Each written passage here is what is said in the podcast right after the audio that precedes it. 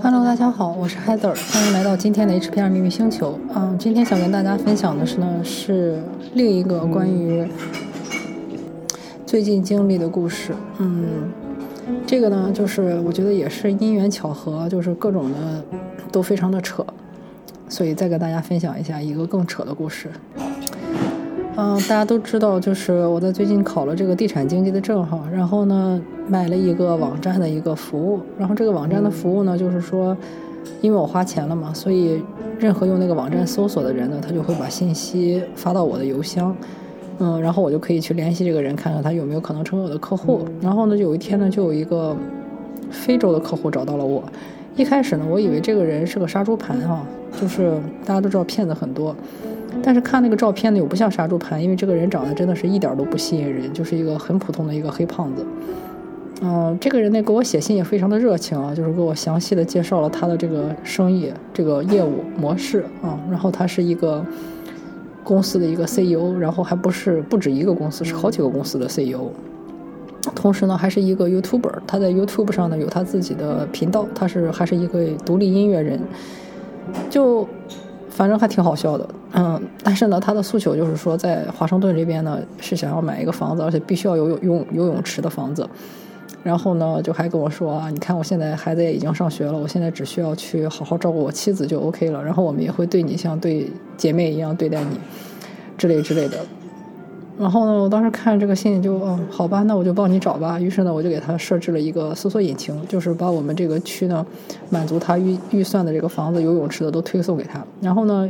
我们俩就这么有一搭没一搭的这么聊着。结果有一天，他就突然，呃，跟我说说，哎，我我这次看到一个特别合适我的房子，你一定要去，呃，看一下能不能给我约到。然后呢，我一看这个房子呢是非常好啊。这个房子好在什么地方哈？就是因为我们是在这个美国的首都附近。房价还是挺贵的，所以一般呢，就是在好区，如果有泳池的房子呢，一般来说都就都是嗯一两百万起啊，呃，甚至呢有很多房子两三百万都不对不一定带泳池，因为泳池的造价实在是很高。然后我们这里呢四季分明，用泳池的时间也就是每年五月到九月，利用率实在是非常低。你要说想要买一个有室内泳池的房子，那真的是说三四百美金以上的房子可能才有可能。因为之下的房子都没太有可能说在一二百万这个造价能给你搞一个室内泳池，而他给我发的这个房子呢，不仅有室内泳池，还有室外泳池，而且这个房子的价格非常便宜，就是才一百二十万美金左右。所以当时我也很惊讶哈，就是说这个价位居然能有双泳池，还是一个室内一个室外泳池，在我们这里室内泳池真的是个非常非常奢侈的东西，所以我还从来没有说见过四四百万以下的房子能有这个东西的。然后我说好吧，那我跟你约一下吧。然后呢，但是呢，那个时候我就想，也不知道这个人是真杀猪盘还是假杀猪盘。虽然目前还没有让我去跟他做投资或者买比特币什么的，所以我就跟他说，我说那我跟你约这个，呃，我帮你去约了这个，呃，看房之旅呢，你要发给我一下你的这个银行资产证明，这也是一个正常操作。结果呢，这个人就突然跟我说说，哎呀，这个银行的钱在什么伦敦啊，然后取不出来呀。然后不好意思，今天看不了房了。然后呢，但是呢，我那个约已经约好了。我自己非常想看这个房，因为我想，哎呀，这么便宜一个房子，我把它买下来以后自己住也好，或者将来把它变成 Airbnb 也好，感觉都是包赚不赔。因为在我们这里实在是太稀缺的一个一个房源了。所以呢，我就还是带着我的家人跑去看了这个房子，一大家家的人都去了啊。然后我一说有泳池房，大家都很兴奋啊，就觉得哎呀太好了，我们终于可以搬到一个游泳池的房子里了。然后我们见到那个房子呢，觉得那个房子也是在一个富人区，然后就是走路，嗯，它是在我们这里最好的区之一。那个区基本上住的全都是那种 old money，就是很有钱的那种老年人啊，而且都是靠那种遗产过活的。嗯，也有一些个别工作的人，但是那些工作人也都是那些大富之人，比方说什么创业创业人啦，或者什么医生啊、律师啊，都住那种几百万美金的那种庄园的那种，就是这么一个区。而且那个区呢是闹中取静，就是它不仅这个地理位置好啊，是个富人区，学区非常好，而且你可以走路步行到我们这里的一个市中，就是那个市中心，就是有什么超市、加油站什么都有，生活又非常的方便。然后那个又非常的安静，一点都不吵，所以一下我就哎呀，这个地方真的地点也非常好，没得什么好挑的哈，最好的地点。然后走进去以后呢，就是这个房子很老，而且它的户型很古怪，就是呢它有很多这种砖砖的结构露在外面。进去以后呢，那个房子的这个户型呢又非常的让人困惑，嗯，因为一般来说美国这里的户型都比较标准哈，就是一般来说都是那种像叫 colonial，呃，或者说是一些叫什么 split level，就是它的什么户型长什么样子，大体都是差不多的。但是这个房子呢，你很难用一个户型去套它，因为它的这个户型非常的奇怪。奇怪在哪里呢？就是说。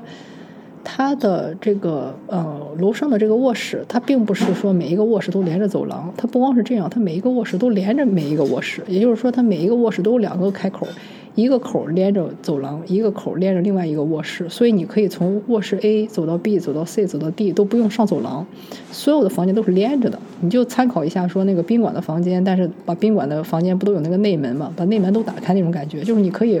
不上走廊从。房间一走到二，走到三，走到四，这还挺诡异的哈。而且呢，他那个房子里面有一些，呃，一些设施也挺奇怪的，就是都是那种嗯残疾人专用的那种设施。这个倒没什么，这个就是有人喜欢，有人不喜欢，就是就是比较方便老人和残疾人。我觉得这个倒没什么。但是他的户型很奇怪，就是他经常在一个卧室里呢又套一个小房间，但是那个小房间呢又不是一个很普通的，说是一个客厅啊，或者说是一个起居室。更像是一个天井，或者说像一个天窗，就是你一进那个小房间非常小，什么都没有，就是四面墙，然后加一个小窗口，就很像那种监狱人望风的地方。所以一般人都不会在卧室有这么一个设计哈。就是还是那句话，就是这里的房屋设计还是挺标准的。一般来说，卧室里经常有的一个设施，比方说可能会配一个保姆房啊，会配一个婴儿房啊，或者配一个起居室，但从来没有见过配这种像个犯人放风似的这种天井。所以就是它里面这个户型呢，有些很诡异的地方。然后当时呢，我家人就说：“哎呀，感觉这个户型还挺诡异的哈。”然后到那个时候，我们也没有觉得很糟糕哈，就只是觉得，哎呀，这个卧室是有点诡异，我们去地下室看看。哇，结果一去地下室，真的崩溃了。就是它的地下室非常非常的阴森。呃，因为说过了，这个房子是一个豪宅，它的一层呢是有一套这个最顶级的叫 Sub Zero 冰箱，就是这个冰箱是只有顶级豪宅才会配备的，非常的大，非常的宽敞。那个冰箱非常大，就是说有点大到像商用冰箱的那个级别哈。就是如果你们家比方说有六七口人，正常人的话啊，那个那么大冰箱是绝对够用的。你就想想那个冰箱有多大。但是呢，它在一层已经有了一个那么巨大的冰箱呢，它在地下室还有两个非常巨大的那种冰箱，这点非常诡异。因为我知道这个房主他就是一个独居的一个老年人，是个老太太。就是他一个人是不可能吃那么多东西，他也不需要。就是他为什么需要三个这么大的冰箱啊？然后呢，而且那个装两个冰箱那个屋子非常的阴森和恐怖，我家人都拒绝下去。然后其中就包括大男人和那种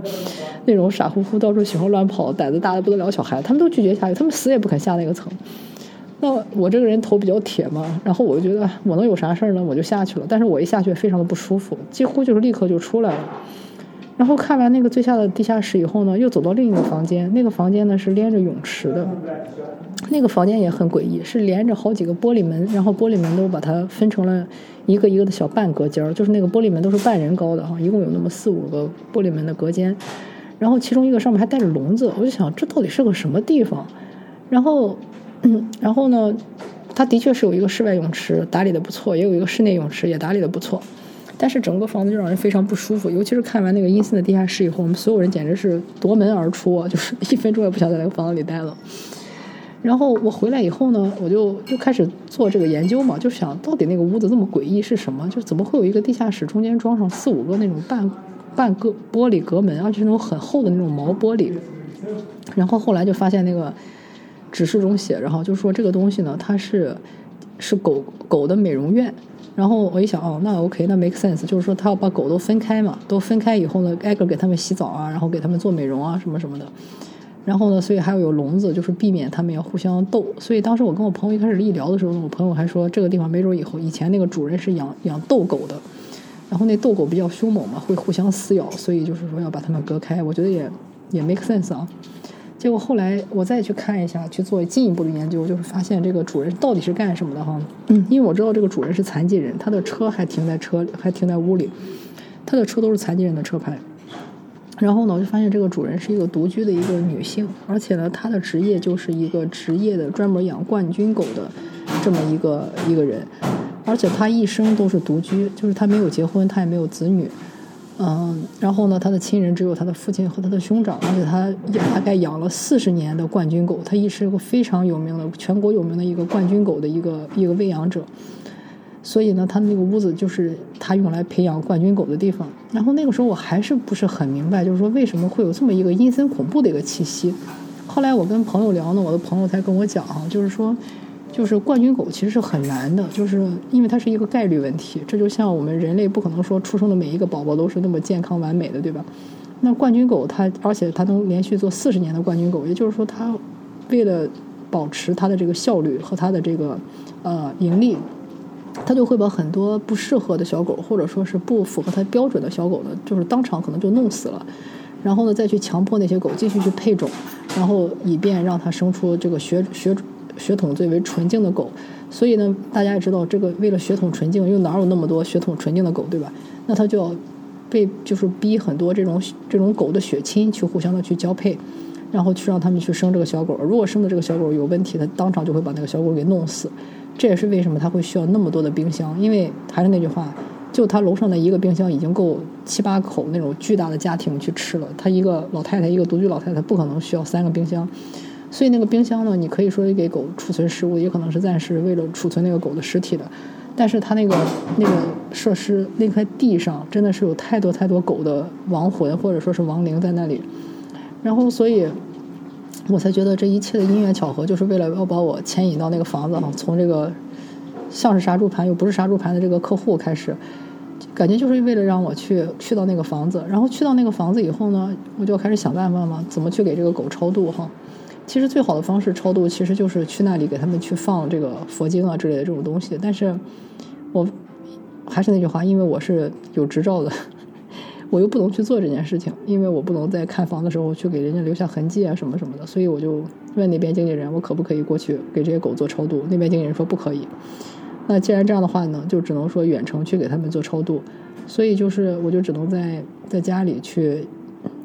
链接这些狗狗的亡灵，然后呢去给他们做超度。然后就在这个过程中，真的就感觉看到好多好多的小狗，非常的可怜啊。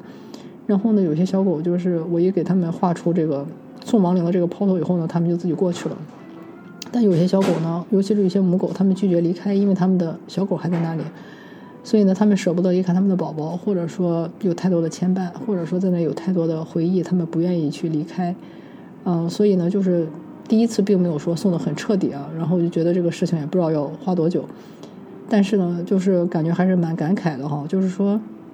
其实一切的东西呢，它的安排都自有定数，像这个。嗯，女性呢，她在活着的时候，你看她一直做的事情哈，就是说她在强迫这些狗交配，然后呢把这些，嗯，不，他觉得不适合的小狗当场去杀死，然后呢培养出了冠军狗。你可以说在世俗的阶段，它是非常成功的，它是一个全国有名的一个，嗯，这个狗的一个冠军狗的一个培育者啊。